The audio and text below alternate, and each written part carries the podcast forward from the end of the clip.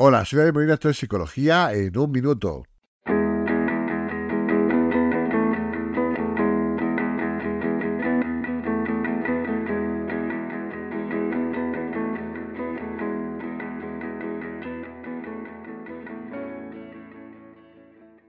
Cuando una persona está sanando emocionalmente, deja de buscar respuestas en el pasado.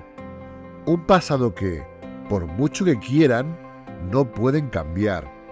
Y es entonces cuando sacan valiosas lecciones de todo lo ocurrido. Agradecen la experiencia y toman el aprendizaje que han obtenido. Y al fin entienden que el dolor nos cambia y nos transforma. Ahora tú decides qué cambios debes hacer. Apuesta siempre por ti. Si te ha gustado, déjame un like y suscríbete a mi canal. Nos vemos en psicoemociononline.com. Terapia emocional online. Gracias y un saludo.